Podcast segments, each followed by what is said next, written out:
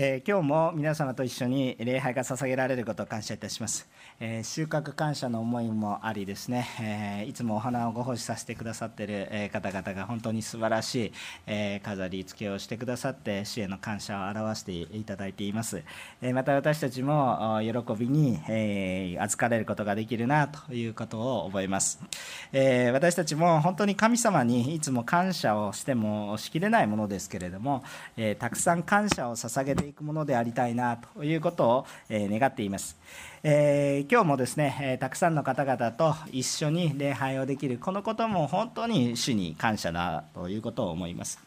でそこでですね、え皆さんにちょっと聞いてみたいんですけれども、え、皆様日々感謝していますか？ありがとうという言葉をたくさん言っているでしょうか？ありがとう。あ感謝をしますという言葉があ本当に心からたくさん出ていているでしょうか、まあ、表現はいろいろですけれどもそのような思いがあたくさんありますでしょうか、えー、最近心からありがとうと言った記憶がある人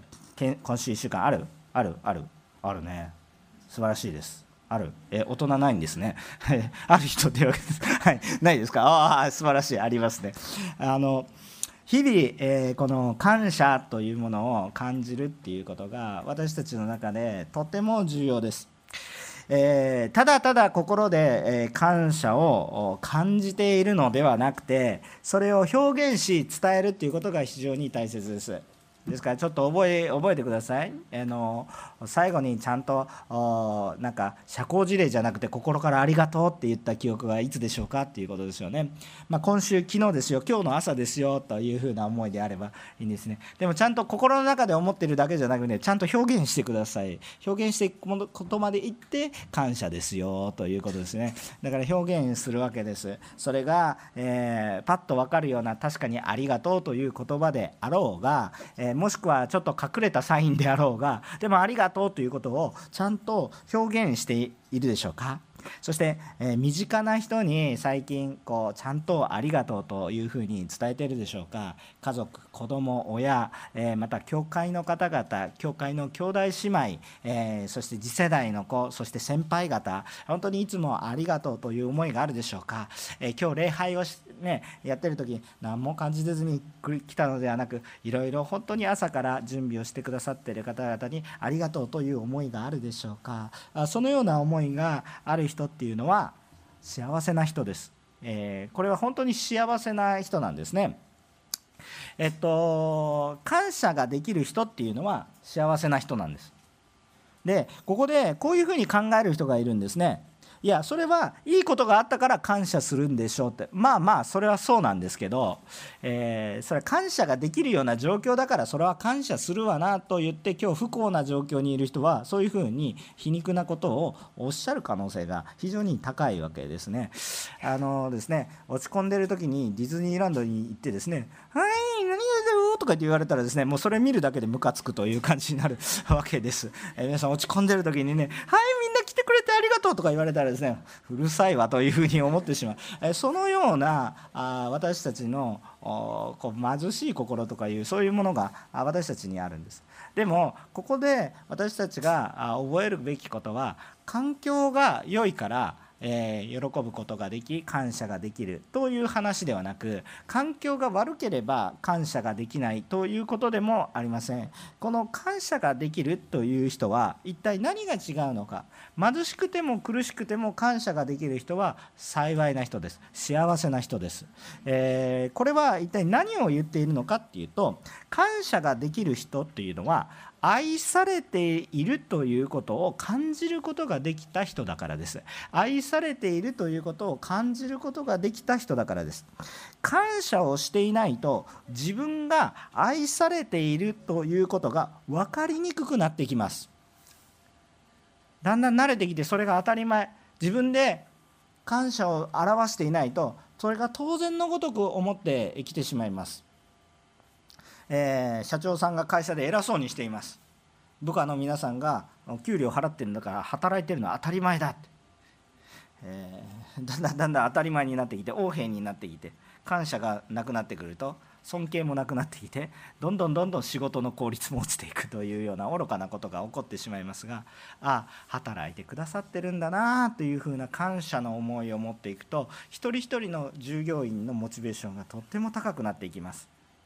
あそして、えー、まあこんなこと言っちゃいけないですけどもブラック企業になれって言ってるわけじゃないんですけどもう本当にお給料以上の働きが始まっていくようなあそのようなことが起こってきますね。本当に感謝ということは自分が愛されているっていうことがあ分かっている人ができることです。でも、えー、この感謝をちゃんと表現していないとだんだん慣れてきてしまってあ自分が助けられているんだ愛されているんだということが感じにくくなっていきます。そしてだんだんだんだん、え、この当たり前のように思い愛されたという感覚愛された喜びというもののセンサーがどんどんどんどん薄くなっていきます。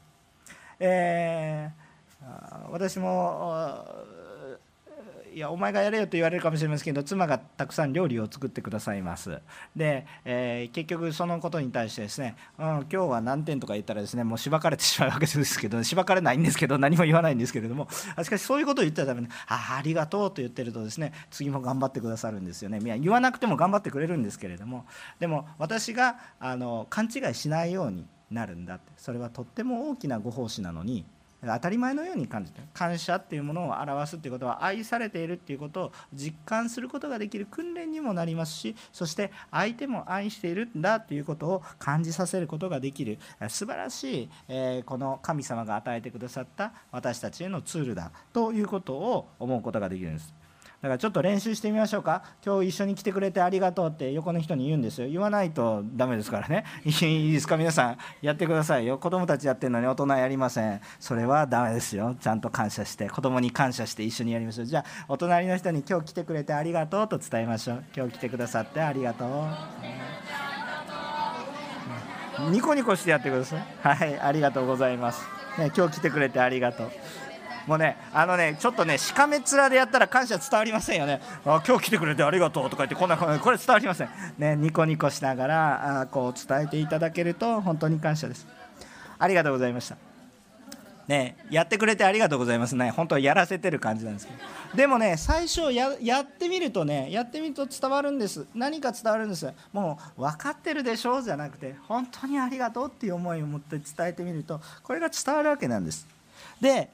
この愛っていうものを感じていると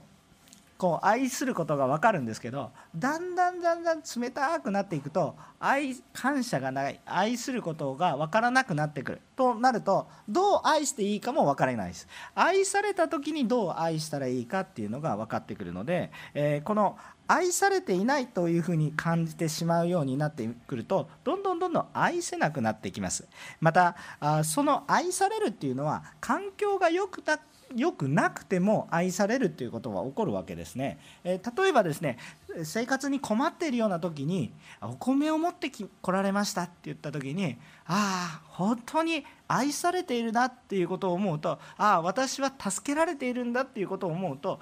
感謝なんですね。でもそのことに感謝できる愛を受けたことに対して感謝ができる人は幸いです。でもですね例えばこういうふうに反応してしまえばどうでしょうか。私は今環境が非常に厳しいです。今日も食べることが大変です。お米を持ってきてくださいました。でも足りないと。これっぽっちかよって。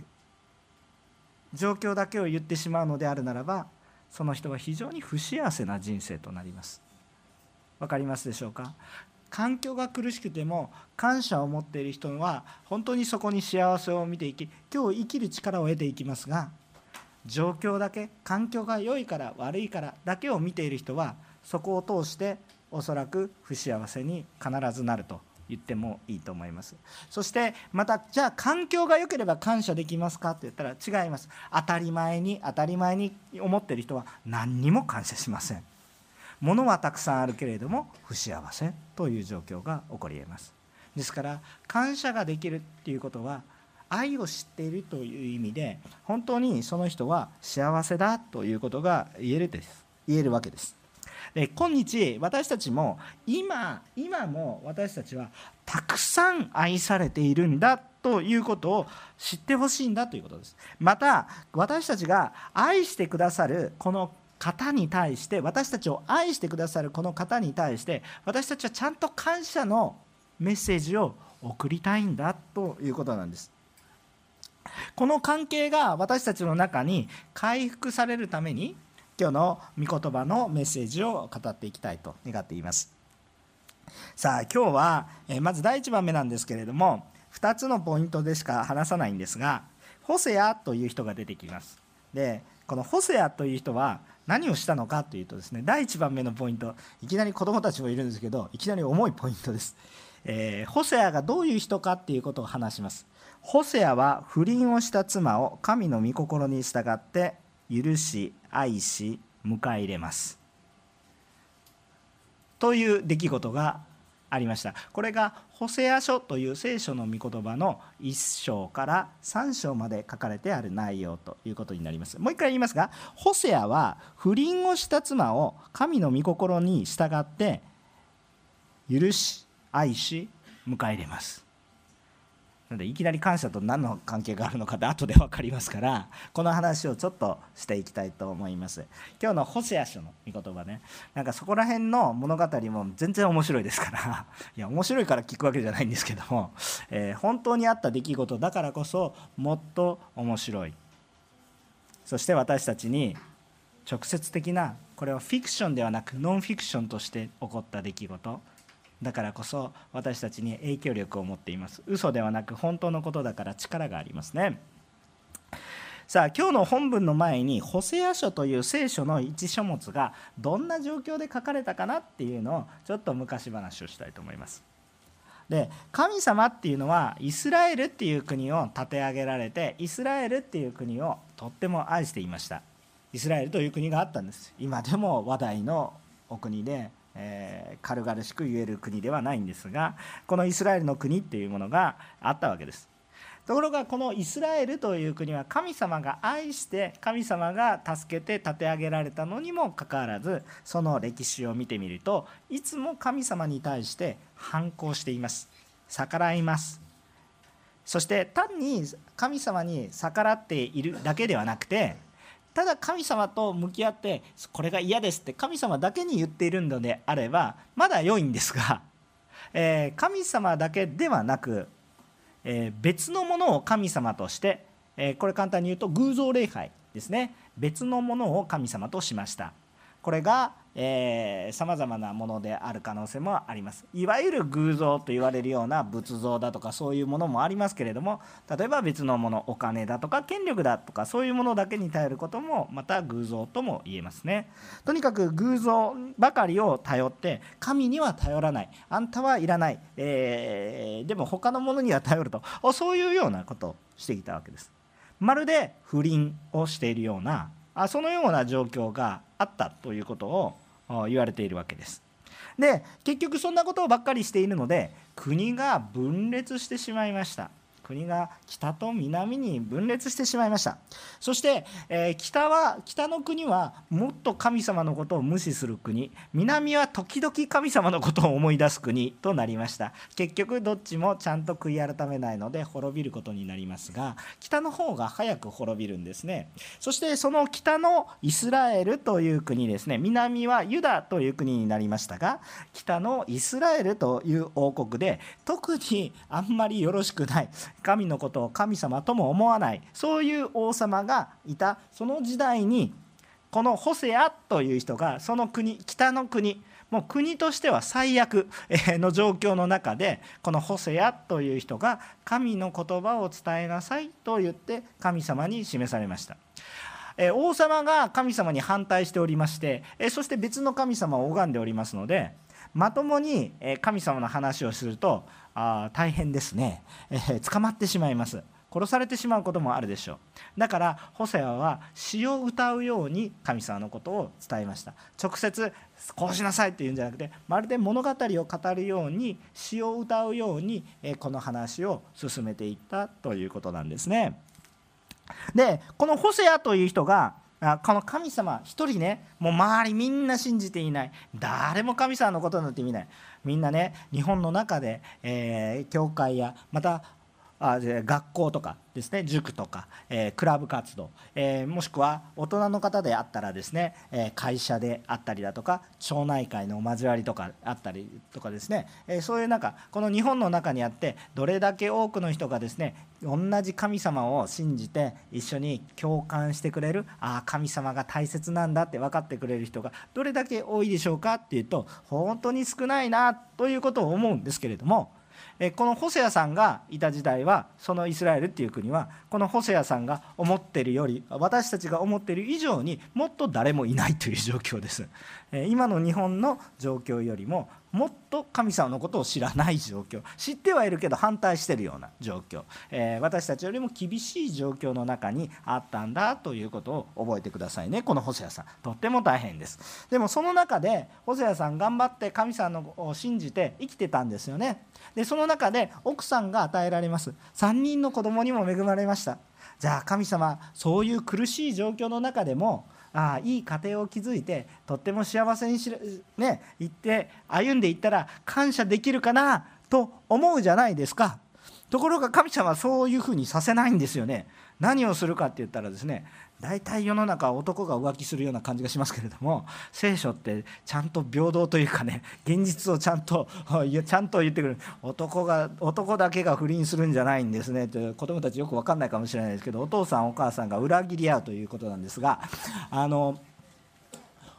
女性が裏切りました。一方的に裏切りました。どっか行っちゃったんです。子供たちを置いて。どっか行ってしまいます。もう何というものでしょうかということなんですね、えー、この妻が不倫をしてホセアのもとから去っていきます。ででもう一方的に妻が悪い状況です。ね、ホセアさんね神様に仕えて一生懸命ね、えー、周りがどんなに他のなんか訳のわからないことを理屈として生きていてあ道徳感も地に落ちてる。道徳感も地に落ちてるから妻も不倫します、えー、不倫しても当たり前。なんか人のことが言えないような社会になってしまっているのが残念ですけれども。しかし、えー、そのような倫理観も落ちてしまってる。だからあ奥さんが出て行ってしまう。あしかも別に旦那がなんか暴力振るってたとかそういうことじゃなくて、えー、一方的に、えー、罪を犯して、えー、どこかの男とどっかに行ってしまったということですね。何の不満があるのかという話ですよね。でそんなような状況です。しかしですね神様がこのホセアにこの元妻をどうしなさい。許し愛し受け入れなさい。あの会員の女をあなたの妻としてもう一度再び受け入れなさい。神様はその妻をあなたの妻としますよということを言われた。でホセアは葛藤ですよね。もうすごい葛藤を覚えるわけです、えー、別に男女別になっても同じ話だと思いますけどこれすごい葛藤なわけです。もうもうもう最悪な女ですけれどもこれをもう一回子供もいるんですよ。3人も。でも裏切って出ていくんでしょう。わけわからん女ですけれども、えー、この女をもう一度妻として受け入れなさい。いうことを神様が言われるんです。で細谷さんどうしたと思いますか？もう普段からでも神様に従うの大変でやっぱりやってるのにどうしてあんな女を私につけてどうしてまた結婚し直せと言うんでしょうかって言ってですねもう葛藤があった可能性はあるんですけれどもホセは重要なことはそれでも神様の言葉に従ったんですね。神様の言葉に従いました。その結果不倫した妻を元通りに妻として迎えて愛し共に受け入れ生きていくことを決断し実践します。実践していきます。えっとここでもう全て言わなくてもいいと思うんですけど 一応子どもたちもいるのでちょっと勘違いしないようにちょっと注釈を入れておきたいと思いますが聖書は決して不倫してもいいよと教えてはいません。とっても厳しく裁きます。えー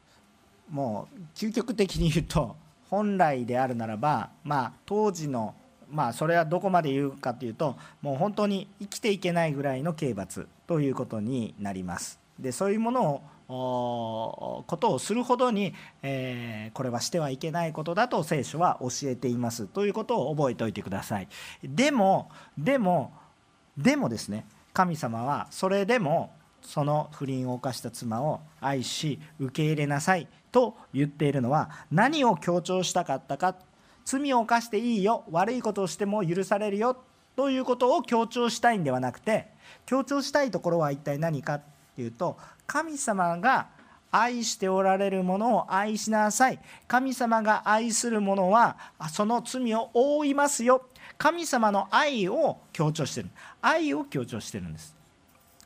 だから罪を犯してもいい。悪いことをしても聖書はいいと言っているんではない。許されるから悪いことをしてもいいと言っているのではなくて悪いことをしてしまう人だからそれでも愛しますよということを言っているわけです。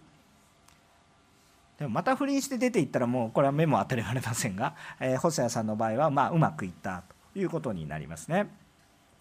さあ、えっと、結局このホセアさんという人はですね妻に対して神様の言われた通り大きな愛を示すことによって、えー、この罪、えー、この罪に転がり落ちていく妻を救いました。もうずっとね、えー、この問題を起こして、えー、ずっとこの罪に罪を重ねていく妻をですねもうこれ以上罪を犯させないために不倫相手と別れさせてもう一度この自分のところに戻しました。あそして一度崩壊してしまった壊れてしまった家族をちゃんと見事に回復していく技を成していきます。その時細谷さんはだいぶ苦しんだと思いますね。しかしそれでも結果は家族が回復していくという宮座が見えてくるわけです。さあこのことを通してこの経験をしたホセアに神様はさらに神様の国に立ち返りなさい。イスラエルの国に立ち返りなさいということを教えていくわけです。イスラエルの国も神様に対して反乱し今も裏切っていて愛されているのにそんな愛はないと言って別の男に逃げていくようなそのような状況が今もずっと続いていますがホセやあなたが体験したように神様は今も愛そうと思い戻そうとしており関係を回復しようと今も待っているしそれをしようとしている。だから経験したあなたのホセアさんあなたの身近なあなたの次元で体験した実感があるでしょう。そして今があなたは感謝できる状況でしょう。だからだから今のイスラエルの国に伝えなさい。神様に立ち返れ。神様に立ち返れというメッセージを実体験を用いて伝えさせたわけです。なんか頭の中の体操ではなくて自分の生活の実体験実感としてそれを伝えなさいって言ってるわけです。でもこの神様のされることの方がもっとレベルが高くもっと多くの人に適用されることですけど今日あなたが実感したよそれで良いからその実感を持って語りなさいということをおっしゃられそしてイスラエルの国に神に立ち返れというお話がされたわけです。そしてホセアはこれにも従いますだってみんな反対してるのにそこで神様を信じましょうって言ったらバカにされるし差別されるしそういうような中ですけれどもその価値があるということが分かってホセアはこのことに仕えそして神様に立ち返ろうというお話を一生かけて行っていくことになります。まあそれだけでイスラエルの国は立ち返らなかったんですけどでもその結果イエス様につながっていく恵みが私たちの中にあります。ここで私たちは神様の忍耐がとっても長いんだということを後でもちょっと2番目の場所でちょっと感じさせていただきたいと思っています。そういう歴史がありましたということです。さあその歴史の中で星谷さんが今日6章で言われたような内容を私たちに語っています。2番目のポイントは私たちを愛し許してくださる方を知りましょう。不平不満ではなく感謝を示しましょうということを分かち合っていきます。さあ1節から今日の本文ですが1節から3節をようやくお読みします。さあここに何て書いてあるでしょうか？ちょっとみんなで読んでみましょうね。3はい。さあ主に立ち返ろう。主は私たちを引き裂いたがまた癒し私たちを打ったが包んでくださるからだ。主は2日の後に私たちを生き返らせ3日目に立ち上がらせてくださる。私たちは見舞いに生きる。私たちは知ろう。主を知ることを切に追い求めよう。主は暁のように確かに現れ大雨のように私たちのところに来られる。地を潤す後の雨のように。アーメン。さあ今日この今まで語った1章から3章のこの聖書のストーリーを知った上で知った上で今日の6章を見てみるとよくわかる。ホセアが言いたいことは主に立ち返りましょうということ主は忍耐して待って愛してくださるから主に立ち返りましょうということを言ってるわけです。これをずっと言い続けます。ですから6章の一節一節を見てみるとさあ主に立ち返ろう。夫の家に戻ろう。父ちゃんの家に帰ろう。あなたの帰るべきところがあるんだ。どこに行ってるの？何をしてるの？自分一人で立ってるようだけど実は立てていなくて。滅びに向かって一生懸命走ってるんだけど。それはダメ。ちゃんとあなたのいるべきところに帰ろう。帰ろう。帰ろう。と言ってるわけです。ちゃんとあなたのいるところに帰ろう。あなたのいる場所はちゃんとある。そこに帰ろう。こういうふうにねホセアは言います。だから私も皆さんに言います。主に帰ろう。何をしてるの？どこに行ってるの？そこで孤独になって何をしてるの？一りぼっちだと思って何を勘違いしてるの？主に帰ろう。あなたの居場所がある。あなたのいるべきところがある。あなたの家は必ずある。主に帰ろうということを言います。たとえ今裕福であろうと自分の家があろうとでも本当の私の心の拠り所に私の心を寄せなければあなたは家があっても孤独だし仕事があっても貧しいし友達がいても孤独になってしまう。主に帰ろう。家がある。本当にあなたがあなたのことを守りあなたのことを愛しあなたのために全てを仕えてくださっている方のもとに戻りましょうね。ということをホセは言いたいわけです。ホセは主に立ち返ろう。こう叫ぶわけです。でもその後の聖書の箇所ねよく分かんないんですよね。主は私たちを引き裂いたがまた癒し私たちを打ったが包んでくださるか。らなんかこれ茶番じゃないですか。自分で引き裂いといて自分で回復し、えー、自分でむちゃくちゃにしといてまた回復しますよって。まあその初めから何もしなかったらいいじゃんと思うわけですよね、えー、ここはですね先ほど言った、えー、この歴史の背景を知らないと意味がわからないということになります。神様は何の理由もなく私たちを苦しめたりはなさいません。もう一度言います。神様は何の理由もなく私たちを苦しめたりすることはございません。えっと、じゃあなんで神様は私たちを、えー、引き裂くんでしょうかというと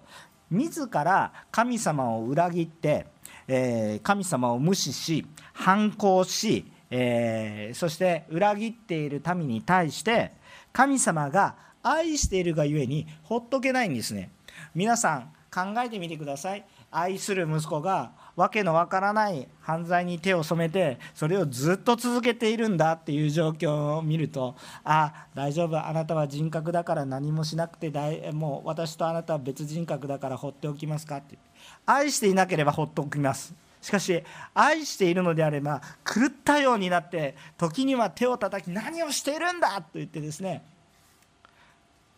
それをする。何か中毒にはまっているならばそれを壊す。引き裂く。愛しているがゆえに叩く。まあ叩いていいかというと暴力振るっていいかというとそうではないかもしれないけれども。だから神様はいきなり北イスラエルを滅ぼしはしないですよね。でも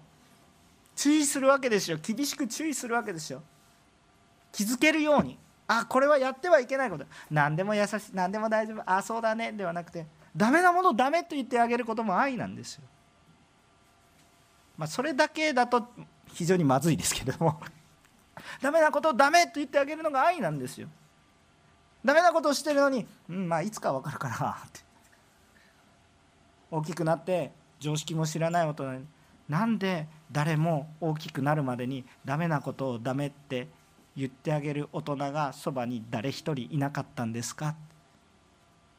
それは大人の責任ですよね。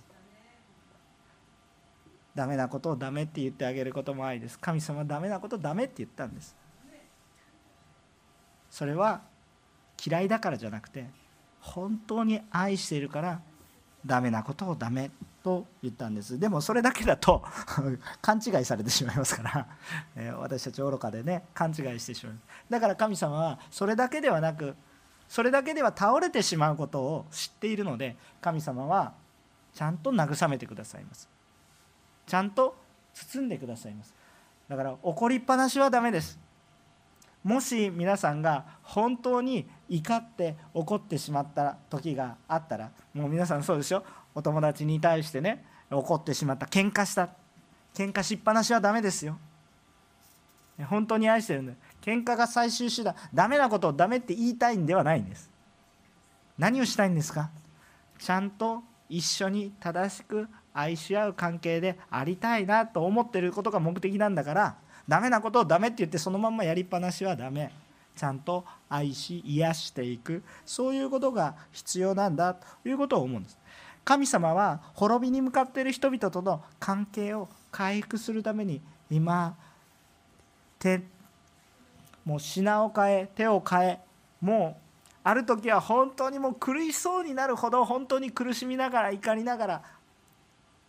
接してくれるしある時はもう全ての忍耐を通してそれでも今問題があってもそれでも受け止める。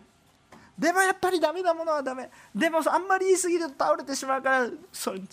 えながらそして厳しく言いほったらかしにはしてない。言いっぱなしにはしてないんです。その言ったことも全部責任を取ってくださって傷ついたところも全部責任を取ってくださってそして私たちを導いておられるんだということに気づいてほしいんだということを言っています。たとえ今苦しみの中であったとしたとしても一時的な苦しみがあったとしたとしてもその関係が回復されるのであるならば本当にそれは良いことなのでそのために神様はなすべきことを全てなしますよということを言っている。2節を見てみるとこう書いてありましたね。主は2日の後に私たちを生き返らせ3日目に立ち上がらせてくださる。私たちは見舞いに生きるとこう書いてある。これは聖書を深く読んでいればすぐ分かるんですけど誰を思い出しますか？というとイエス様なんですよね。当時ホセアはイエス様のことなんて分かんなかったと思いますけれどもひょっとしたら何かしら分かったかもしれませんがなんで3日なんのかなってなんで2日なんですぐじゃないのかななんで3日後なんかなとか いろいろ考えたかもしれませんがそれはやっぱりイエス様のことが先にあるからですね未来のことですけどホセアにとっては。でも、え神様がホセアには直接分からなくても間接的に分かるように伝えてくださったことかなということを思いますよね。この今は苦しみがあったとしたとしても3日後には死んだ者が新しい命を受けるほどに回復するんだっていうことを伝えるんです。だから主に立ち返ることはそれぐらい価値がある。死んだようなものが死んでいた人が3日後には生き生きしている。であるならば今日何と言われようとする価値があると皆さんも思いませんか？どうでしょうか？それは追うべき価値のある。あなた今日生きていますか？死んでいますか？心が生きていますか？死んでいますか？生きてる？死んでる、うん、死んでる死んでるって言っても生きてるよね。まあ死んでるって言ってるからね。いろんな心の感情あると思いますが主にあれば3日後には生き生きとしています。水曜日会った時には皆さん元気です。まあ、聖書でいう3日後は今日も入るから火曜日ですかね。まあ、とにかくですね本当に神様によって生きるそのようなことが起こってくる死んだような状況にあっても完全に生き生きとしたような状況に主は変えてくださるんだと言うんです。えー、もうそんなことないですよって疑うのであればそれまでですけどもホセアの妻もまさに不倫を犯して当時の罪の刑罰によると死刑だと思うんですけどそのままにいかずに彼女は罪を重ねることなく生きることになりましたよね。それと同じようにそれと同じようにイスラエルの国も同じように私たちにも同じようなことが起こるということを思うんです。神様はその不可能を可能にするようなことをホセアに対して言葉として託したんです。きっとホセアは分かんなかったと思いますがその一番大きなところはイエス・キリストということになります。だから教会ではイエス様を信じてください。今のあなたの状況がどうであれ感謝できるように変わります今日あなたが愛されていることを知るからですということを教えているわけですね。そしてこのことはまだ手遅れではないんです。だからホセアはこのもうむちゃくちゃなイスラエルに語り続けます。実際にはイスラエルはこれを聞いても従わなかったんですけれどもでも聖書に残って語り続けられていて今があります。今多くのユダヤの人たちがもう一度イエス様をまだ多くマジョリティではないんですけど大部分ではないんですけどでもユダヤの人たちもたくさんイエス・キリストを信じるようになってきていますね。また本当にそういう人たちは無駄な殺し合いということを本当に避けようと努力されていますね。まあとにかくですねあのこのホセアの言葉が本当に今も続いているんだ。それはですねずっと続いているんだ。当時のそのイスラエルの国がどうなるか細谷さんの結婚生活がどうなるかにとどまっているのではなくもうこれから何千年の後の話ですけどイエス様の話がされていて今私たちもイエス様を信じて同じことなんです。言いたいことは主に立ち返ろう。あなたの人生は感謝と喜びに回復されていきます。感謝できないような状況も感謝できるような状況に変えられていく主の働きがあります。でもまずは今日今その苦しい状況の中においても働いてくださっている神様の愛を感じるようになってくださいね。ということを今も同じように教えています。その上でその上で、まあ、だからですね 3, 3節。もう一回。私たちは知ろう。主を知ることを切に追い求めよう。主は暁のように確かに現れ大雨のように私たちのところに来られる。地を潤す後の雨のように。この主を知るっていうことを本当に力強く教えているわけなんです。この知るっていうのは単に「ああそうですね」なんていうあの先生の話長いですね「あそうですか」って聞いてる知識的な話ではなくてですね体験的に知ってくださいよ体験的に知ってくださいよみんなさっきねあ来てくれてありがとうって言った時にむちゃくちゃ悪い気分になった人がいたらばあは少なかったと思いますねあの基本的には良い思いを持ってあ心から今日お会いできて嬉しいですねって思ことを思いながら伝えた人あんたに会いたくなかったよと思いながらあこうあありがとうって言ってる人には喜びがなかったかもしれませんけれども、えっと、ありがとうという思いが少しでもあった人がありがとうと言ったら基本的に気分が良くなったと思いますね、えー、私たちはそれを体験的に知っていく必要がありますね、えー、ですで神様はちゃんと手遅れじゃないよ。今もちゃんと触れてくださっているよって言っています。で6節です。ちょっと一緒にお読みしましょうか。6節。3はい。私が喜びとするのは真実な愛生贄ではない。全焼の捧げ物よりむしろ神を知ることである。アメン。だから重要なことは形ばかりのものではないですよ。心がない捧げ物ではありませんよ、えー、それは主を知ること神を知ることつまりこれは一体どういうふうにしたらいいか。この神を知るっていうことは、えこの聖書の知るっていう単語は体験的に知るっていうことですね。知識的に知るっていうことではなくて経験してください経験してくださいっていうことです。愛を経験してください。愛を経験するためには現地にいないといけないですね。分かりますか？プレゼン、まあ、今だと宅配で送るとか言って、まあ、でもそれでも現場にいないといけないです。現地にいないといけない。神様から触れられるその場にいないといけない。ということです。それは一体何かって神のところに帰れば神様との関係が回復する。それは私たちがただ単に何かをこう送って自分だけほったらかしていくんじゃなくて神様が喜ばれる一番の捧げ物は一体何かと言ったらあなた自身が主のところに帰ってくることです。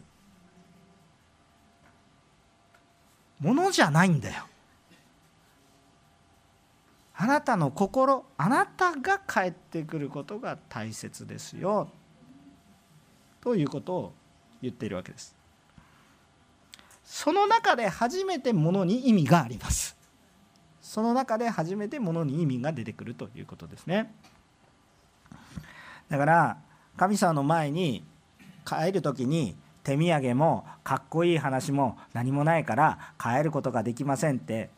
多くのクリスチャンとか多くのまだ神様を知らない人がそういうことを言うんです。私のようなものはまだ神様の前に行くにはおこがましいねとか言ったりするんです。でもしくは敬虔なクリスチャンでも、え神様の前に行くには罪が多く示され続けていてちょっと前に出ていくことはできません。罪を犯すと神様から離れやすくなって、えそして、え私のようなものは清い教会には入ることができません。もうねその真理よく分かります。私ねあの茶目っ気が最近どんどんどんどん虚しくこの髪の毛はどんどんなくなっていってですね、えー、神様の栄光を光り輝かす準備がですねできてきているわけなんですけれどもしかしですねあの若い時はですねもっとふさふさしてたわけなんですよ。でそしてですねあの高校時代は野球部に行っておりましてですね別に言われてなかったんですけどはもうこうね坊主にしてるとですね別の意味で光り輝いていかついいかついて分かりますね。もうこのこうあ相手に圧があるなみたいな感じじでですね勝手に坊主にしてたんですよ。先生から言われたわけじゃなくてこれ坊主全員坊主だったらなんか軍隊みたいで強そうだなみたいな感じでブワーって坊主だったんですよ。坊主だったんですけどだんだんだんだん女の子にも興味が出てくるわけですよ。まあまあ昔から女の子に興味があるわけです。いやか、まあ、これでいかついばっかりだったら女の子避けていくなって。ね。まあ一応自己防衛のためにですね一応ね野球部で活躍してた時にはですね一応タコの女子から告白されたこともありましたよ。ありましたけれどもありまましたけどそういう話はどうでもいいかもしれません。後でお妻から怒られない。怒られない。まあ昔の話。でそういうような感じだったわけですけれどもそういうような感じだったんですけどまあ一人だけでしたけどね。まあでもそういうようなことありましたただですねただですねやっぱりそのまま行くとですねうんやっぱりねハゲてはいないんですけどハゲだとですねちょっとですねうんと思ってですねだんだんだんだん髪を伸ばすんです。しかしねヘアスタイルやったことないんですよ。だって石鹸でしか頭洗ったことないんですからね。そのどうどうしますかってねもうねあんまりにもねあの短いとですね T シャツ脱げないんですよ。マジックテープみたいになってグッて、ね、なってね。まあそんな話はどうでもいいんです。でもですねそうやってやってるうちにですねやってるうちに髪の毛伸びてくるんですけどどう管理したらいいか今,、まあ、今もどう管理したらいいか分かんないんですけどでもですねそういうふうな状況になってるわけです。ところがある時ですねあ何かやっぱり女の子にモテたいというちょっと欲望が湧いてきましてですねこれ何の聖書の話でもありませんけれども、えっと、そしてですね美容室に行こうとしたんですね。床屋じゃないですよ。美容室に行こうとしたんですよ。もうねキラキラキラキラしてるんですよね。キラキラキラキラしてですね僕はですねまあいつもこうあのなんか野球に行くようなグランドコートを着てですねなんかジャージを履いてですね まあ運動靴を履いていくわけですよ。でなんか中おしゃれなんですよね。こうやってみてですね。うん。うん。とか言ってですね。で入らなかったという記憶が、ね、たくさんある。たくさんあります。分かります？その男の子の純情な思い。へたれではないですよ。順調な思いですよ。いいですか？そういう思いを持ってですね行くわけなんです。で何を話したいのかっていうとですねなんか自分が汚いなって感じる時にですね綺麗なところには入りにくいんですよ。でもそうすると汚いまんまなんですよ。ボッサボサみたいな。緊張して入るとですねむしろですね店員さん女性の方誰だったか覚えてないですけど、まあ、私より年上のお方だったと思いますよ。18歳ぐらいの時でしたからね。二十数歳のお姉さんが来てくれて「ああ西山様緊張なさらないでくださいね。緊張されると私たちも緊張しないリラックスしてくださいね。お茶も出し床屋に行ってお茶が出されるもう初めての経験でしたけどまあまあそんなことはどうでもいいんですがそうやって言ってくれるとあ話せば全然大丈夫なんだ。そうするとですね帰る時にはばっちりかっこよくなったと思っていますが髪の毛も茶色になり眉毛も茶色になりまあそんなことはどうでもいいんですけど。出てきたわけですよ。そしたら自信があふれてきてですね少しだけかっこよくなった可能性がありますね、まあ、そういう気がしますけれども。そのような思いになって帰ってくる。神様の前に行く時もそうです。あの私たちあ気をなんか綺麗な服を着ていかないといけないなじゃなくて、まあ、まずは入ってきてください。まずは入ってきてくる。そうすると神様がリラックスさせてくださって神様がきれいにしていってくださいます。別に美容室がそういう心を洗うところかもしれませんがあそういう美容室もあっていいと思いますからどうぞ美容院にされてる方ぜひそのような心まで洗えるような思いを持ってね使えてくださったら嬉しいなって思いますけど人の心をね話聞いてあげてね、えー、その辺のどこどこの坊主のお兄ちゃんが来てもねあこういうヘアスタイルにしたらきっとかっこよくなりますからねって優しく教えてあげて何しに来たの？じゃなくてね あのそういう風にしてあげると本当にいいかなと思いますけれどもまず神様の前に出ていく。やっぱり罪を犯すときれいなところに入りたくなくなりますけれども。そうじゃないです。まずまず来てみる。まず入ってみる、えそのようなことをぜひぜひしていただきたいなと。そういうふうに思うんですね。私たちは覚え覚えたいことがあります。私たちが神様を裏切りそして神様を裏切ったことも慣れすぎてもう何も分からなくなってしまっています。だから普段から神様のことを覚えてないでしょ。神様のことなんかもう考えてないでしょ？多くの人が。そんなことはありません。私日々感謝。でも神様のこと意識してないでしょ？いやいや信じてる人は信じてるかもしれませんが。それでも神様は私たちを愛し今も許し続けてくださっています。私たちはこの愛を知ってください。聖書が気づいていないので訴えかけてきました。ちゃんと語りましたよ。主に立ち返ろう。主に立ち返ろう。牧師一応ちゃんと言いましたよ。主に立ち返ろう。聞きましたね。この愛は今も続いています。主イエス・キリストは十字架にかかれ私たちの罪のために死なれ3日後によみがえられ全ての罪人を死から命へ移してくださって今も栄光の命を人生を生きていけることができるように死んでも生きる人生を歩めるように今も約束してくださっていてその話がこの何千年前の話も今も続いている。多くの人々の生きる力に戦争を超え災害を超え迫害を超え今も私たちに生きる力を与えてくださっています。だからこの種の忍耐と愛を体験してください。そしてこの主の愛と忍耐を体験したのであるならば私たちも主がされたように愛してほしいと思います。その時に私たちができることはまず感謝。神様こんな私を守ってくださってありがとうございます。こんな私のためにハゲ茶瓶の私のために店を開いててくださったお姉さんありがとうじゃないけどこんな私のために今も救いの命の扉を開いてくださっていてありがとう。今日私たちが当たり前に思っていることは賛美したように当たり前ではありません。今日も礼拝することができるのは主の恵み。今日も食べるものがあることも主の恵み。今日も雨が降っているけれどもこれが実りにつながることも主の恵み。主に立ち返り主がこの世のこの世に愛を回復することを私たちも願い私たちも捧げ私たちも主と共に愛するものと変えられていく恵みを知りたいと思います。今日神様に喜ばれる最大の捧げ物は神様の前に皆さんが戻ってくることです。お祈りをしたいいたします。